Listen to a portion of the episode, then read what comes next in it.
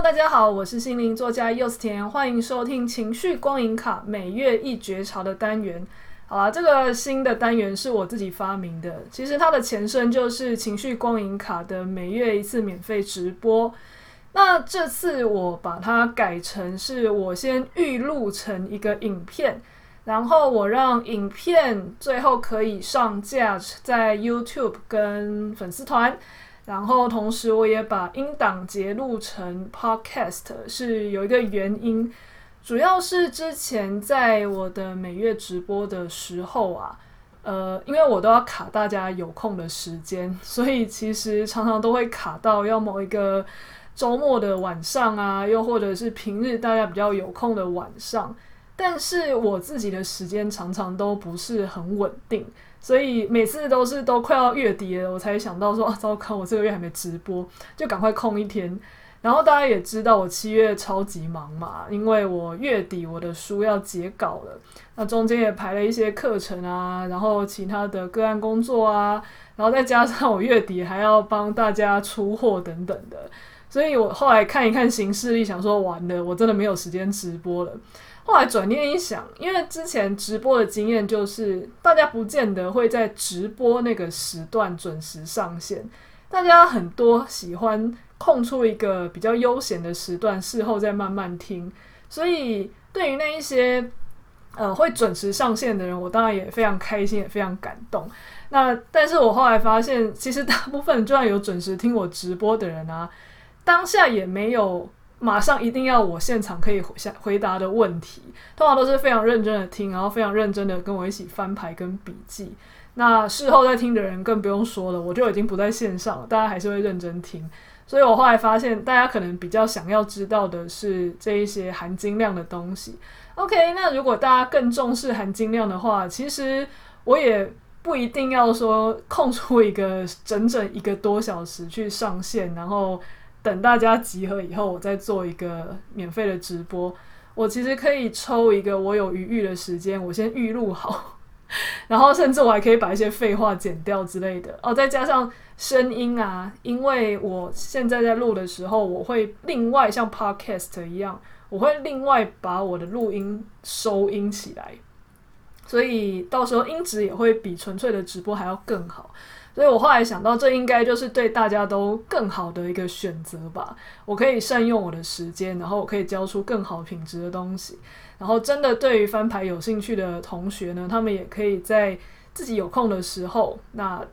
然后又可以看到品质更好的东西。那这样应该是一个最好的方法。所以，好，这次我是我的新的尝试。我不想要因为很忙，我就跳过。录一集就是直播这件事，所以我决定用这种方法来跟大家见面。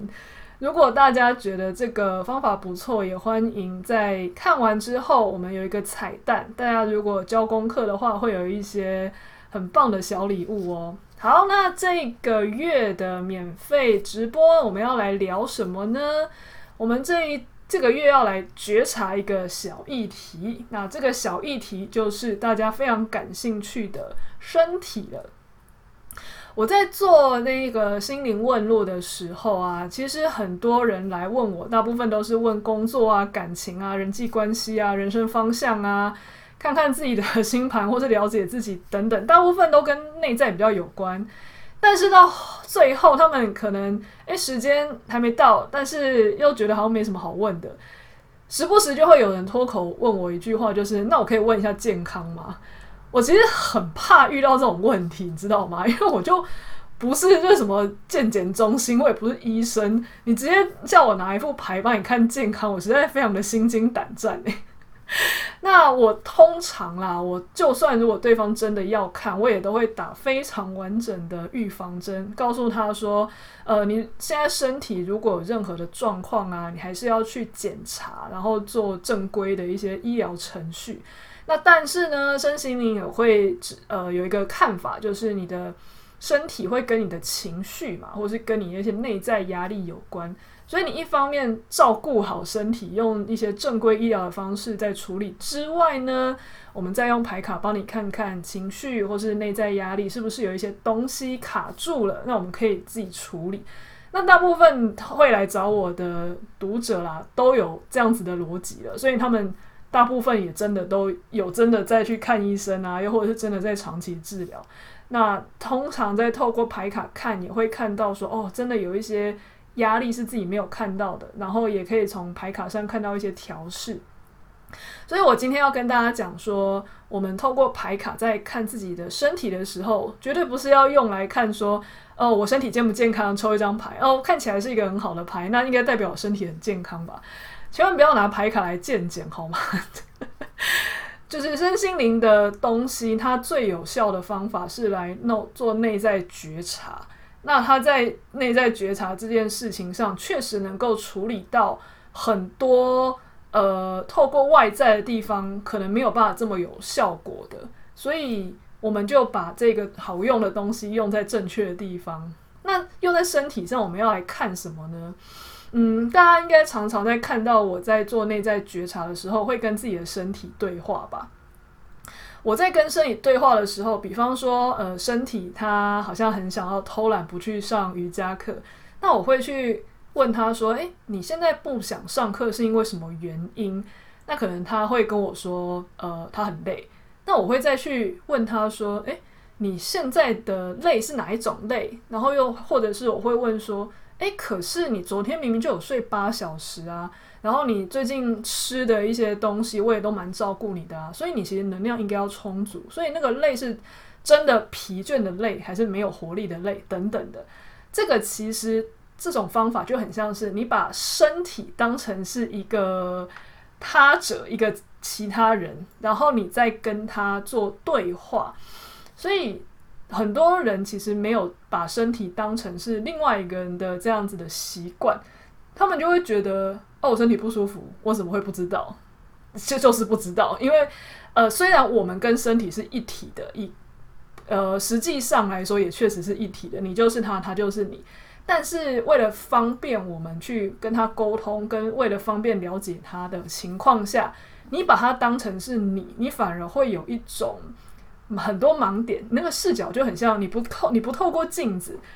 你光是要这样子看你自己的全貌，常常都会各种卡，不是吗？但是你如果有一个镜子，你就像是在看客观第三方，你在看镜子里的人，你就把镜子里的人当作是别人的情况下。你确实会比较容易看清楚一些真相，所以，我们今天的视角有点像是，如果我们把身体当成是另外一个人，我们既陌生又亲近的人，实际上我们跟他的关系是怎么样呢？诶，这个就很有趣了，因为我最近啊，可能因为我经常写一些自我身体觉察跟身体照料的文章的关系。还蛮多案主，他们呃在做一些心灵问路的时候，他们也会好奇问说：“我很想知道我要怎么样去更进一步的增进我的健康。”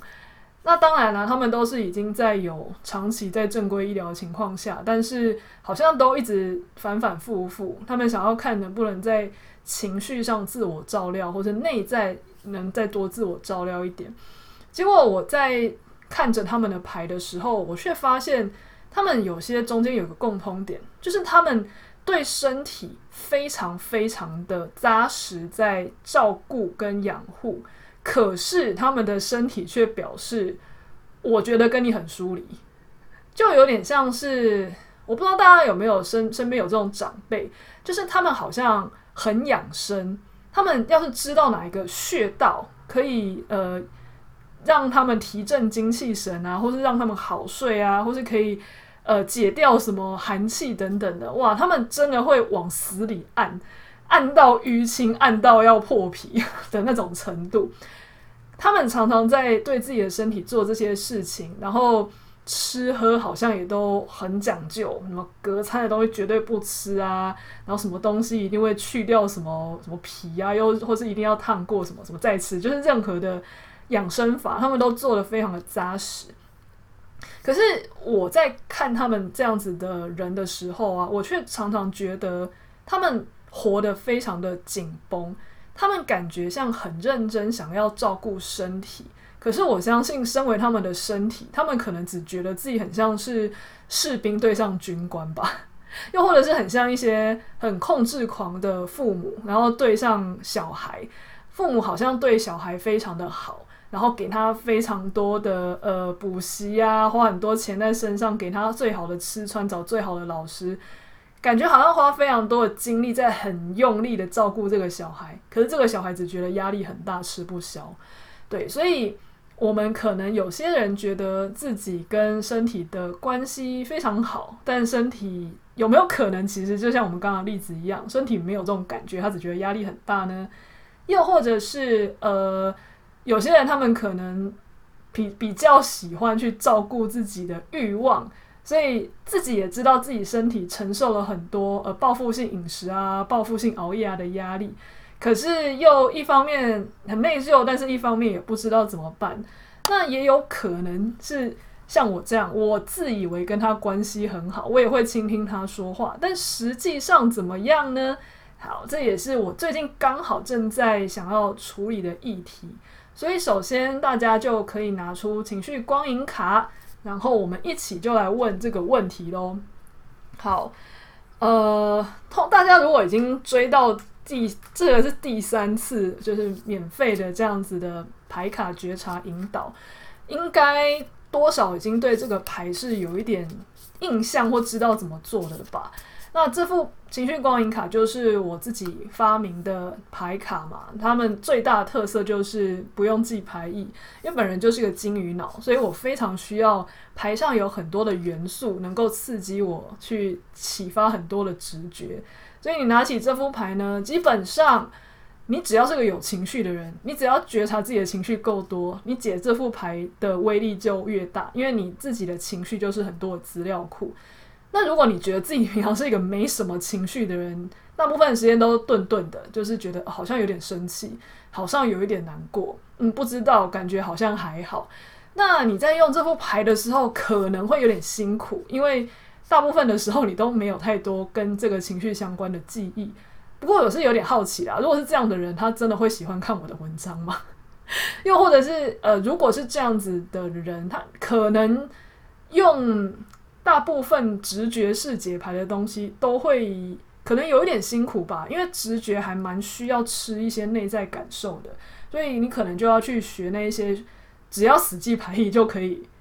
解的那一种。牌牌的系统，但其实就算是很需要记牌意的系统，比方说塔罗牌好了，你真的要记很多东西。可是我后来真的发现，解得好的人，他的记性跟他的直觉也都要很强，他才有办法解到一些乍看之下好像很不像，但是背后却有一个直觉给他某一些延伸的讯息。好，所以无论如何。内在修行或是解牌啊，你认真的去探索内在的感觉都是很重要的。那我们就一起来抽第一张牌吧。我们第一张牌要问的是，好，我们就一起洗牌哦。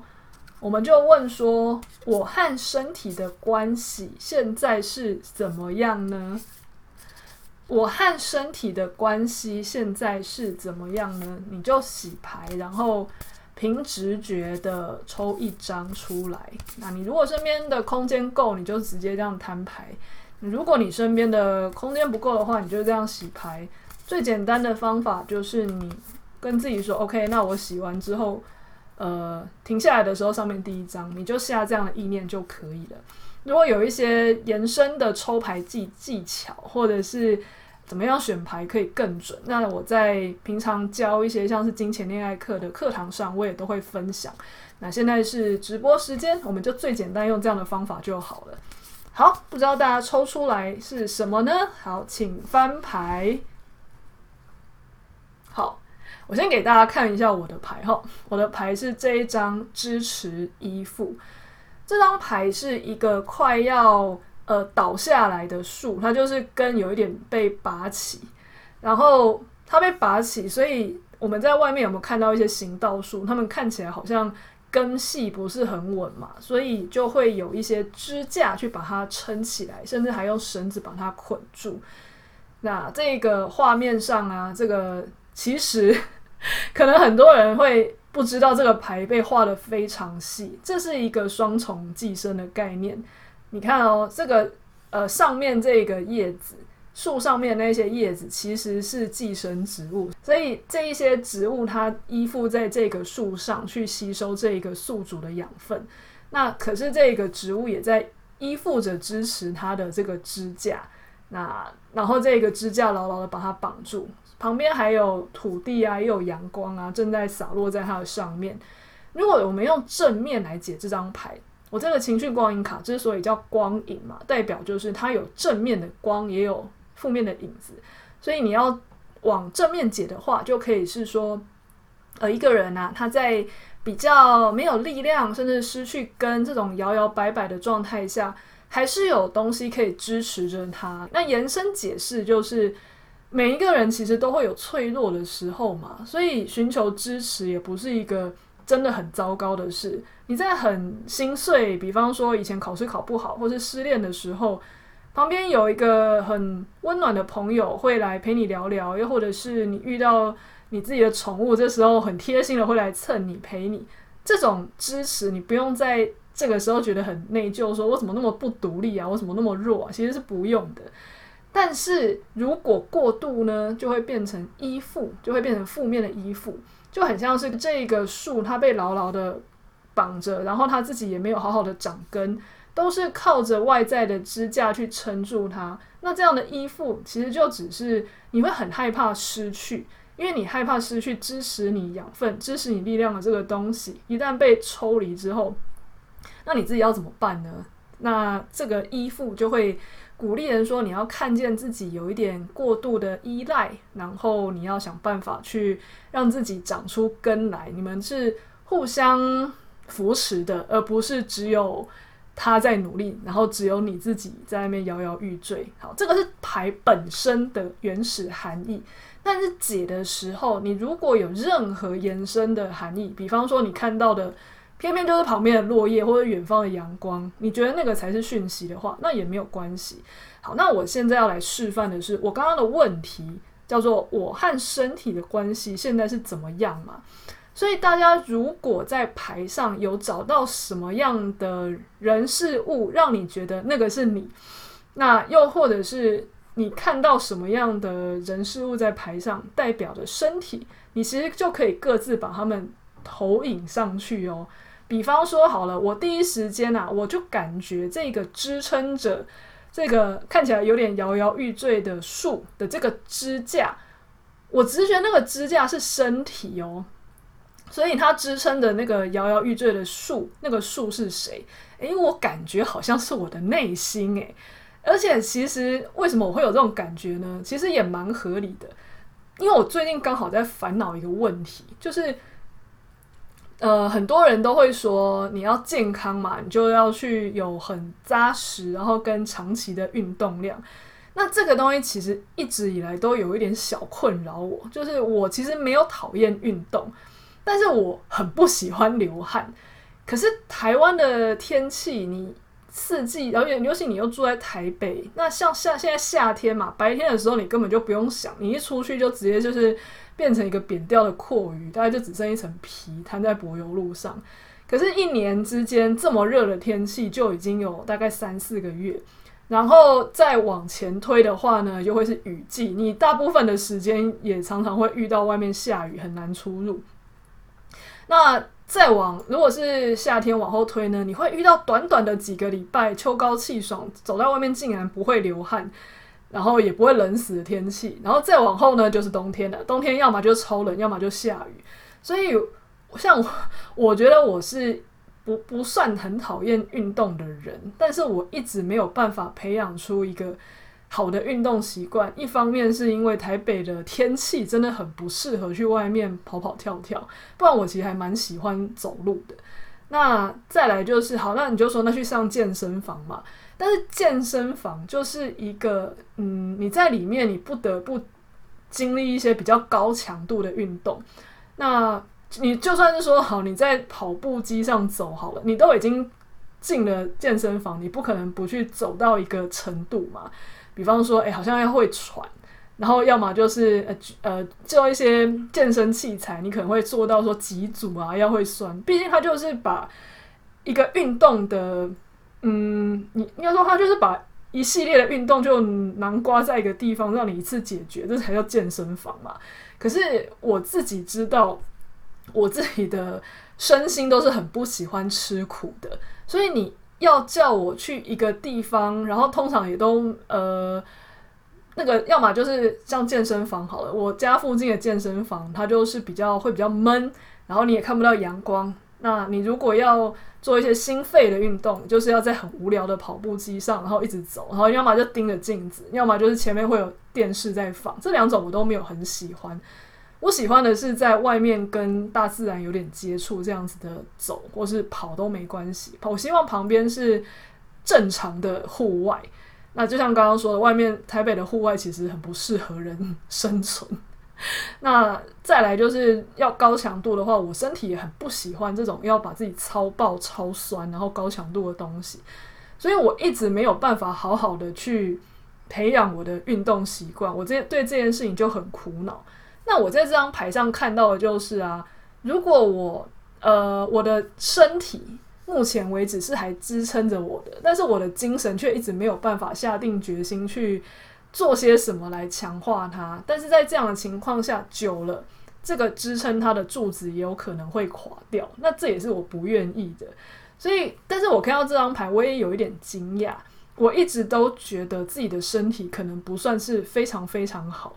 我觉得自己还蛮认真的在养护它的，但是。正因为需要很认真养护，所以我觉得它可能本身是一个有点敏感又脆弱的。但是在这张牌，我却感觉到另外一种状态，就是，呃，我的身体整体而言呢、啊，是真的还算蛮支持我的，然后目前状况也还不错，就像这个还支撑着我的柱子一样。但是我的精神啊，如如果还是像现在一样，就是啊，各种好懒哦，嗯、呃，不太想努力，不太想运动。然后也不想要勉强自己，重点我很不喜欢勉强自己。那又不想勉强自己的话，你身体是能支撑这一棵大树到什么程度呢？确实也是，我的不管是西医的见解，或是中医平常在帮我把脉调身体，都觉得我身体状况还不错。甚至之前还有中医，就是一副那种你就没什么问题啊，你到底要来调什么的那种态度。对，那但是我不能一直靠着这一些。老本去让自己的精神继续的，呃，靠着身体支撑我。毕竟我如果现在没有维护它，那比方说好了，我不去增强我的心肺，那我的心肺一直很弱的话，我的年纪比较大的时候，我是不是嗯呼吸或是身体就会比较容易缺氧呢？又或者是我不趁现在年轻用运动存一点肌肉，那我是不是以后很容易搬个东西就闪到腰？又或者是不小心跌倒就哪里就没有被肌肉支撑就扭到了等等的。所以一直靠现在平常的养护吃老本也不是办法，那就你需要去强健一下你的精神，就是这一棵有点歪歪倒倒的树，强健一下我的精神，让自己吃得了苦，去让这个身体不要再。这么的辛苦，好，这是我目前的解答。好，那不知道你的解答是什么呢？现在，因为我们现在不是直播，就有一个好处，就是大家可以先暂停，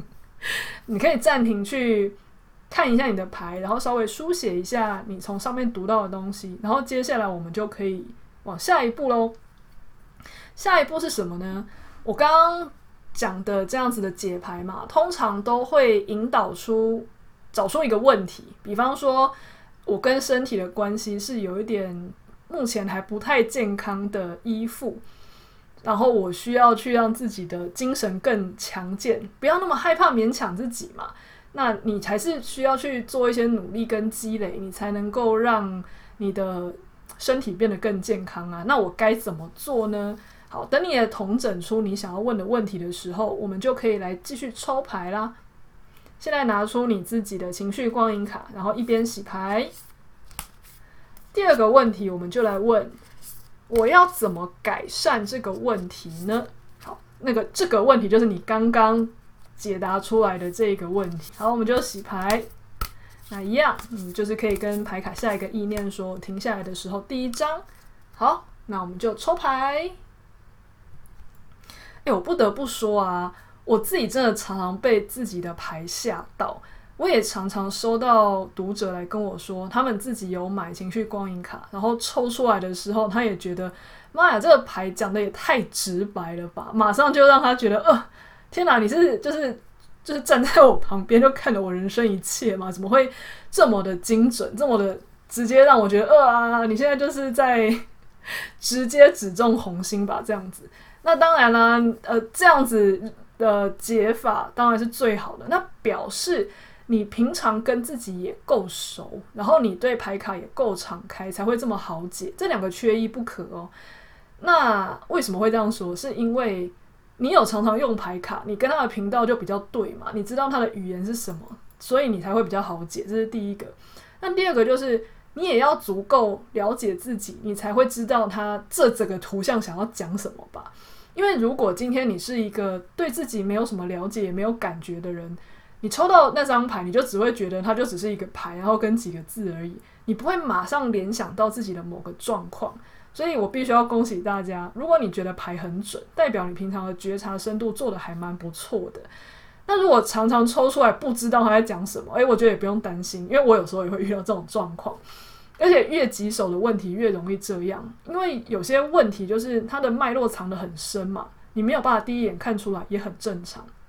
所以大家遇到不会解的牌的时候，也是可以去扫我们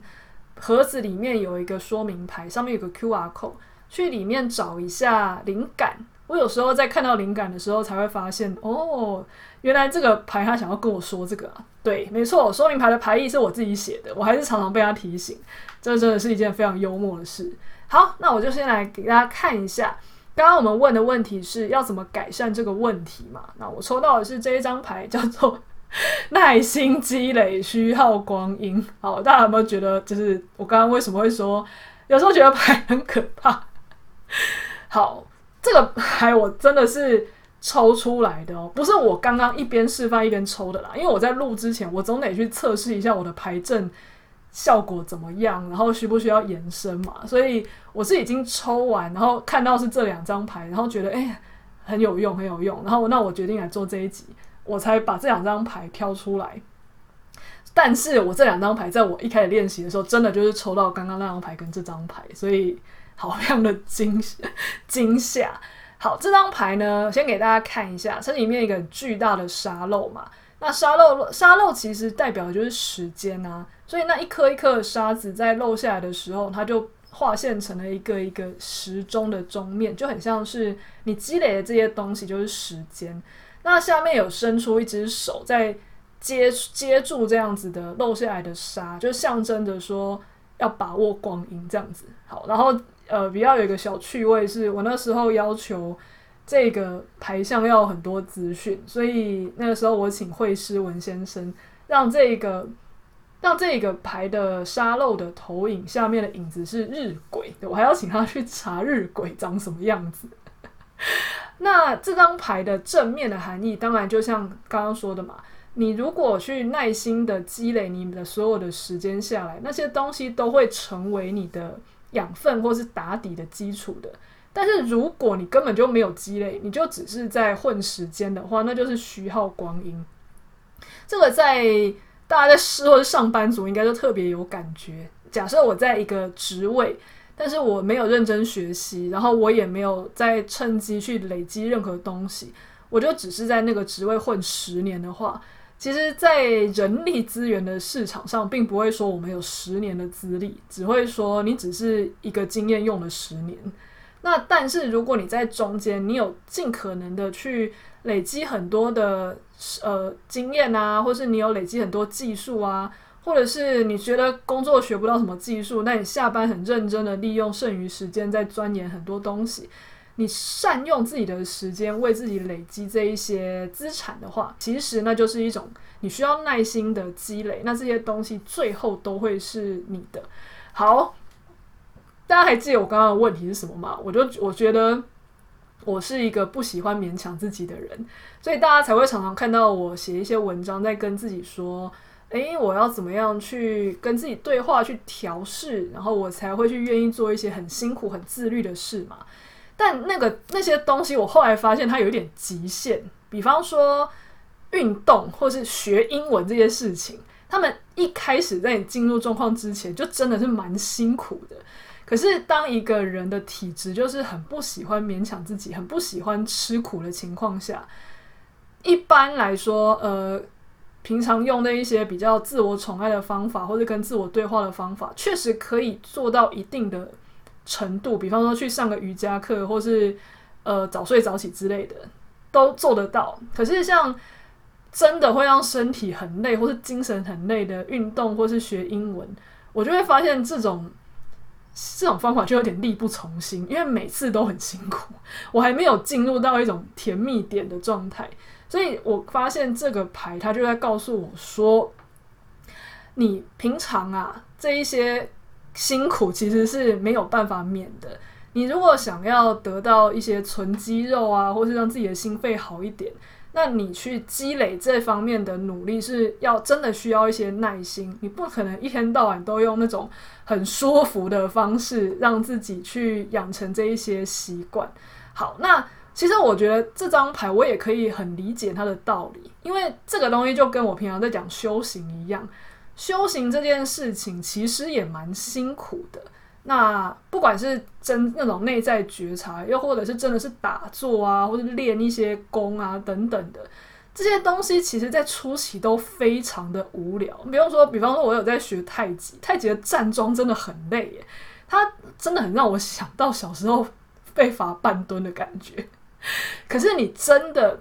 过了某一个点的时候，你却会觉得我不想停下来。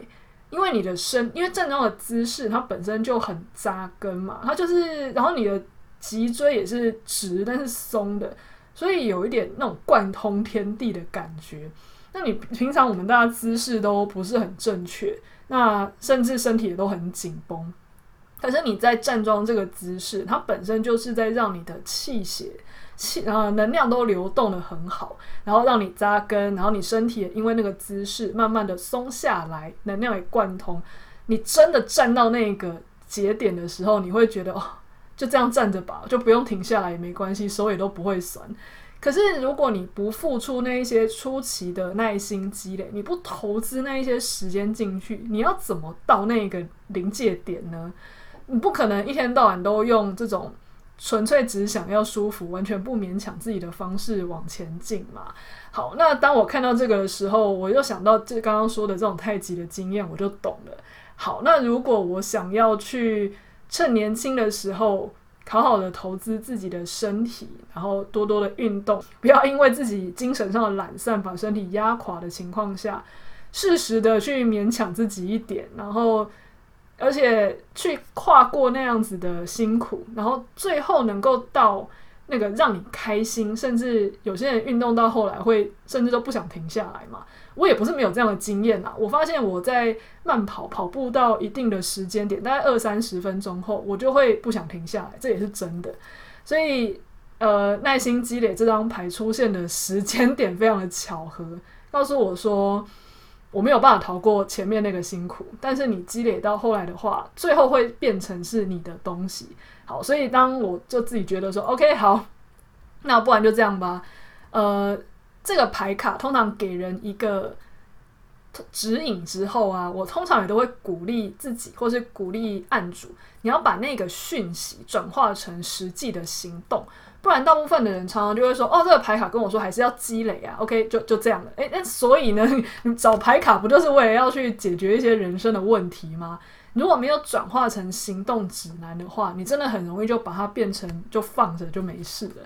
所以我在看到这个牌的时候啊，我可能就会告诉自己说：“OK，那比方说现在我录的时间是七月嘛，非常的热，那我白天也不用勉强自己一定要去外面运动，因为这真的很不舒服。”但是我自己自认啊，如果是晚餐后那种天已经黑了，那如果我当时没有排什么工作的话，换一个比较轻便的衣服，然后在附近就是走个半小时，或是慢跑个半小时，我的身体是能够做得到的。好啊，那我就先从这种最简单的开始。如果今天很累，那我就换上轻便的衣服去散步一圈都好。一开始不要给自己太大的压力，毕竟是要耐心积累嘛。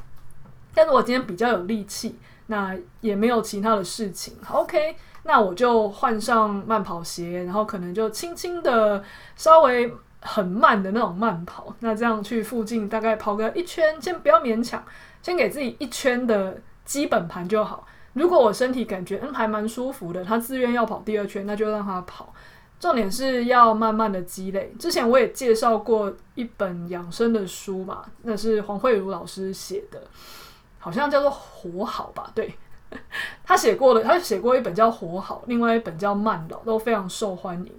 那他在里面有提到说，那个运动这件事情可以像吃零食一样，你可以分阶段，这边一口，那边一口的吃，也比完全不吃好。所以。呃，你今天有空走一段楼梯，然后下班再走个两段楼梯等等的，那其实效也是会有效果，总比没有运动好。所以我就这样跟自己说好，基于牌卡跟我说要耐心积累，那我就用这种方式，每天给自己一点点进度，让自己在天气还算舒服的时候累积一点点的运动。那如果自己愿意再多一点，那就再多累积一点点，而不是。像 一开始一样，呃，牌卡提醒我说，身体一直都在支撑你，但是你的精神，呃，一直都很萎靡，不是很想要认真运动。这个情况下，有可能会压垮它。我一点一点的长出根来，刚刚说的，我把自己这一些运动排进行程内，每天运动一点点，不就很像第一张牌长出根来吗？那这样的话，我就不需要过度的依附在这个支架上面。这样其实我跟我的身体就会回到健康的支持关系，而不是负面的依附关系哦。好，那不知道大家在这个牌阵里面抽出来什么样的牌，或看到什么牌呢？我这个分享出去以后，也很鼓励大家在留言的地方去跟我分享，又或者是你觉得用留言有点不好意思，你就可以私信我的粉丝团柚子甜波心事。好，那一样还是有彩蛋，那不分时效。那只要大家在看完之后有写五百字的心得给我，那我就会回馈一个折价券给你。那这个折价券呢，在右派沙龙系列课，不管是呃实体课的金钱恋爱课，又或者是我之后会有一些线上课，他们都会有相应的折扣。所以大家在看完之后，欢迎也告诉我你抽到什么牌，然后你觉察了什么，或者你纯粹分享你听完之后的心得也都可以。那就一样。寄到我的 email，在呃粉丝团找得到我的 email，又或者是私讯粉丝团柚子甜剥心事，那我都会回馈这个折扣码给你哦。好，那我们就下个月再见喽，拜拜。